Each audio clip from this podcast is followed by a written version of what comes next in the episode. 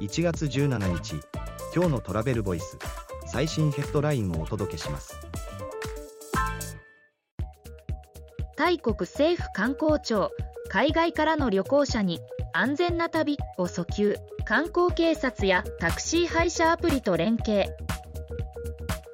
タイ国政府観光庁はタイ観光警察局やグラブタクシーなどの民間企業とともに外国人観光客の安全な旅を支援するオンラインコミュニケーションキャンペーンを展開。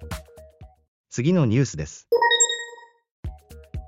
ダボス会議に世界のリーダーがプライベートジェット機で集結。CO2 排出に批判。その具体的な声とは？スイスで世界経済フォーラムの年次総会ダボス会議が開幕。政財界のリーダーの多くがプライベートジェット機でダボス入り。温暖化の議論と辻褄が合わないと批判の声。次のニュースです。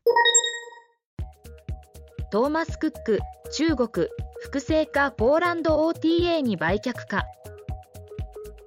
ロイター通信によると中国企業がトーマス・クックをポーランドの OTA イースカイに売却する方向で交渉を進めている。今後数週間以内に実現する模様。記事の詳細はトラベルボイス .jp で。ではまた明日。